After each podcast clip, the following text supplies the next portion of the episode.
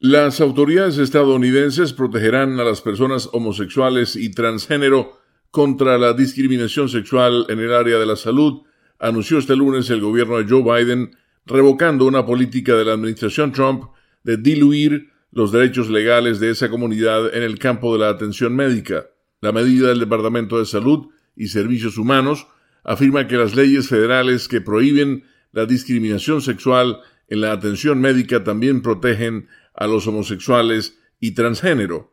La administración Trump había definido sexo como el género asignado al nacer, dejando sin protección legal a las personas transgénero.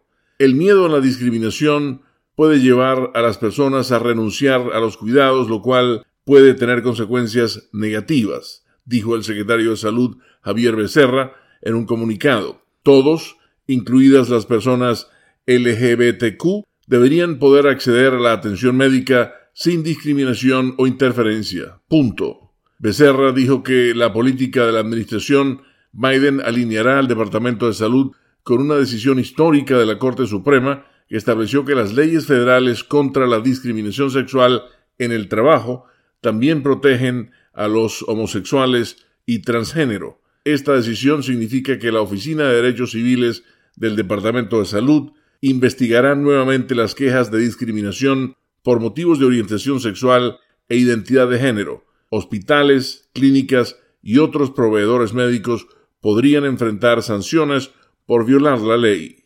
Leonardo Bonet, Voz de América, Washington.